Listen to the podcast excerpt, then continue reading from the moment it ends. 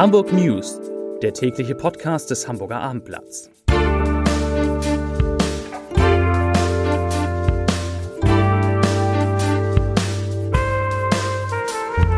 Herzlich willkommen in einer neuen Podcastwoche. Mein Name ist Lars Heider und heute ist wirklich ein historischer Tag für und in Hamburg, denn die legendäre Peking der Viermaster kehrt zurück in ihren Heimathafen Hamburg. Während ich diesen Podcast hier spreche, ist er auf dem Weg und äh, ja, mehr dazu gleich. Weitere Themen. Fitnessstudios und Sportvereine verlieren in der Corona-Krise sehr, sehr viele Mitglieder. Die FDP muss künftig ohne Katja Suding auskommen und die CDU kämpft um Hamburgs Weihnachtsmärkte. Bevor es darum geht, aber die Top 5, die 5 meistgelesenen Texte auf abendblatt.de. Auf Platz 5, wie die legendäre Peking zu ihrem Namen kam. Auf Platz 4, Zahl der Neuinfektionen in Hamburg weiter zweistellig, da geht es um Corona. Auf Platz 3, A7, Schnellsener Tunnel wird für mehrere Nächte gesperrt. Auf Platz 2 Neuwerk, Notruf von Hamburgs Insel in der Nordsee und auf Platz 1 Corona. 50.000 Hamburger verlassen Sportvereine und Studios. Das waren die Top 5.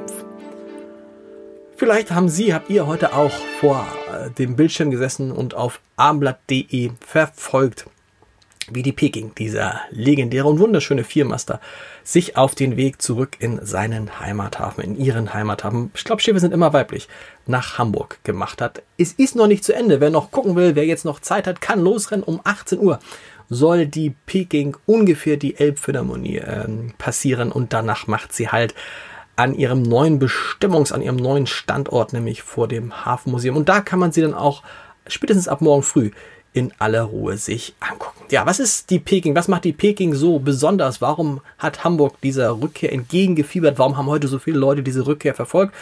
Ganz einfach, die Peking war im Auftrag der Reederei F. Leis. Leishalle kennt jeder nach, nach dieser Reederei. Ist die unter anderem, ist, die Leishalle ist unter anderem nach dieser Reederei. Nein, die Leishalle ist benannt nach der Reederei, die in Hamburg viel Gutes getan hat und die Reederei hat im Jahr 1911 bei Blum und Voss eben die Peking als sogenannten Flying P-Liner bauen lassen.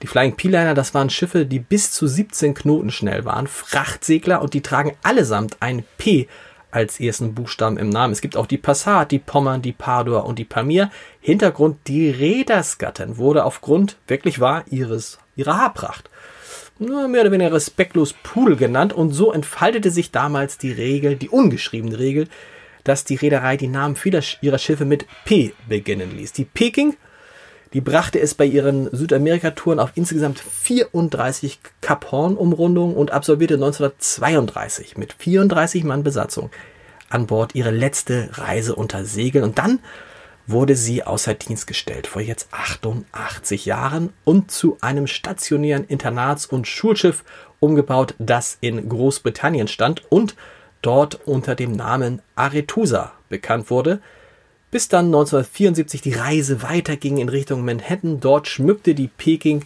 ähm, als Bestandteil des New Yorker South Street Seaport Museums die dortige maritime Skyline. Leider verschlechterte sich der Zustand des alten Frachtseglers von Jahr zu Jahr und niemand war auch so richtig bereit, Geld zu investieren, vielleicht auch gar kein Geld da und Spätestens ab dem Jahr 2000, als das Museum, zu dem ähm, die Peking damals gehörte, in wirtschaftliche Schwierigkeiten geriet, damals gab es die ersten Überlegungen, ob man die Peking nicht verkaufen sollte, verkaufen müsste. Und da sind natürlich auch die Hamburger aufmerksam geworden. Die damals frisch gegründete Stiftung Hamburg Maritim zeigte Interesse, äh, hatte aber das entsprechende Geld nicht oder wollte es nicht ausgeben. Und erst 2015 2015 kam Bewegung in die ganze Geschichte, als nämlich die Hamburger Bundestagsabgeordneten Johannes Kahrs von der SPD und Rüdiger Kruse von der CDU die Weichen dafür stellten, dass die Bundesrepublik Deutschland 120 Millionen Euro für das deutsche Hafenmuseum in Hamburg bereitstellte, das neu entstehen soll. Und in diesen 120 Millionen Euro sind auch 26 Millionen Euro für die Überführung und für die Sanierung der Peking vorgesehen gewesen. Ja, und dann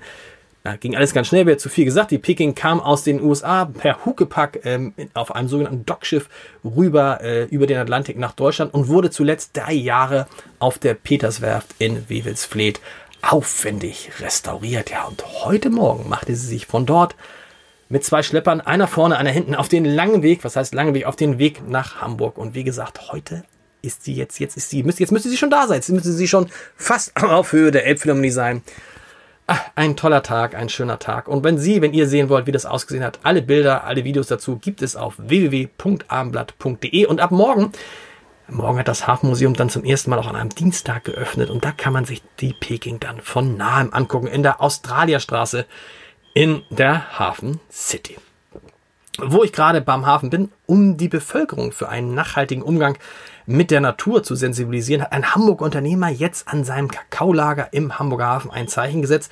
Dort sieht man seit kurzem ein 8 mal 30 Meter großes Bild von Möwen mit Plastikmüll geschaffen von einem Sprayer aus Spanien und dieses Bild soll alle, die das sehen, nachdenklich machen. Und ehrlich gesagt, das Bild ist toll und es macht tatsächlich nachdenklich. Zur Oh, kurz mal Luft holen zur Corona-Lage in Hamburg. Der organisierte Hamburger Sport fürchtet, dass die Pandemie und die damit verbundenen Einschränkungen seiner Trainings- und Übungsmöglichkeiten doch weitgehende Folgen haben werden. Ähm, Im Schnitt haben wohl schon im ersten Halbjahr etwa 50.000 Hamburgerinnen und Hamburger ihre Vereine und Fitnessstudios verlassen. Das Problem, no, normalerweise gibt es da immer mal einen Wechsel in Vereine und Fitnessstudios, nur in diesem Fall sind die wurden diese Austritte eben nicht wie in der Vergangenheit durch eine meist noch höhere Zahl an Eintritten kompensiert. Offensichtlich haben gerade ältere Leute so ein bisschen Bedenken, ob sie denn jetzt Sport in geschlossenen Räumen machen sollen. Das hat eine Umfrage der Fitnessstudio-Kette Meridian Spa ergeben, die dem Hamburger Abendblatt vorliegt. Und leider decken sich die Ergebnisse dieser Umfrage mit den Eindrücken der anderen Hamburger Vereine und Studios. Die aktuellen Corona-Zahlen von heute. Es gab 26 neue Infektionen. Das ist ein bisschen mehr als am Montag vor einer Woche. Oh, doch, deutlich mehr als am Montag vor einer Woche. Die Durchschnittszahl, also die Zahl der neuen Fälle in den vergangenen sieben Tagen auf 100.000 Einwohner liegt bei 14,8. Das ist auch gar nicht so niedrig. Fünf, aber erst bei 50 müsste man sich wirklich Sorgen machen. Ganz erfreulich, obwohl die Zahl der Neuinfektionen ja in den vergangenen Wochen wieder deutlich gestiegen ist, ändert sich in den Kliniken zum Glück gar nichts. In den Intensivstationen müssen exakt drei Hamburger wegen Covid-19 behandelt werden. Stichwort Corona. Die CDU, die hat heute gefordert, dass Weihnachtsmärkte und der Winterdrom trotz der Corona-Pandemie unter bestimmten Auflagen auch in diesem Jahr genehmigt werden müssen. Dazu heißt es in einem äh, Antrag, den die CDU-Fraktion in der Bürgerschaft eingereicht hat. Ich zitiere, ob der Winterdom dieses Jahr stattfindet, weiß zum jetzigen Zeitpunkt niemand. Wenn nun auch die Weihnachtsmärkte nicht stattfinden sollen, bedeutet das für viele eine halbe Katastrophe. Erst recht für die vielen fleißigen Schausteller, die ein Verbot dann genau ein Jahr ohne Einnahmen zur Berufsaufgabe, Berufsaufgabe zwingen könnten. Zitat Ende.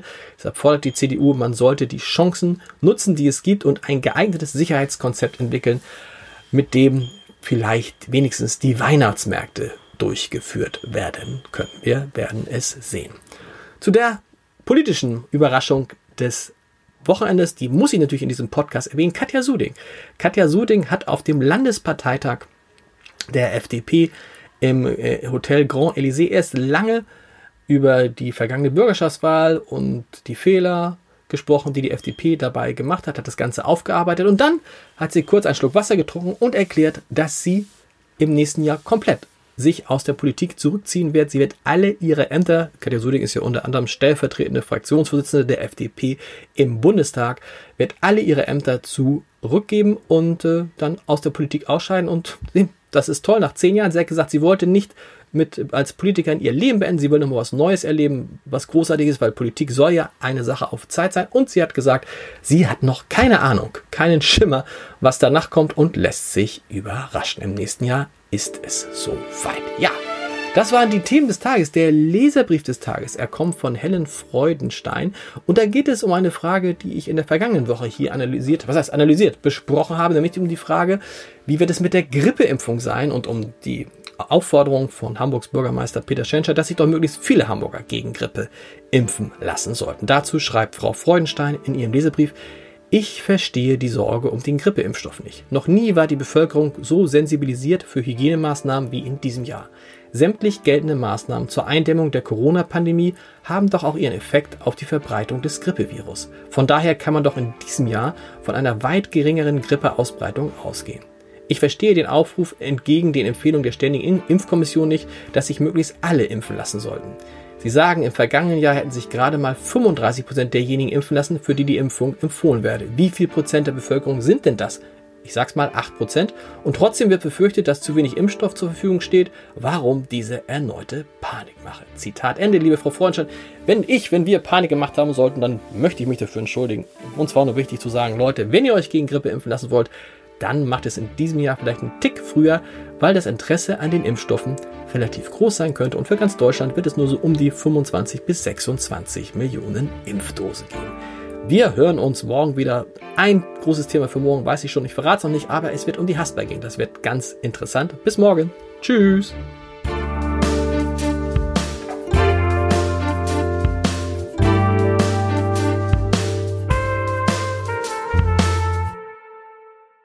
Weitere Podcasts vom Hamburger Abendblatt finden Sie auf abendblatt.de slash podcast.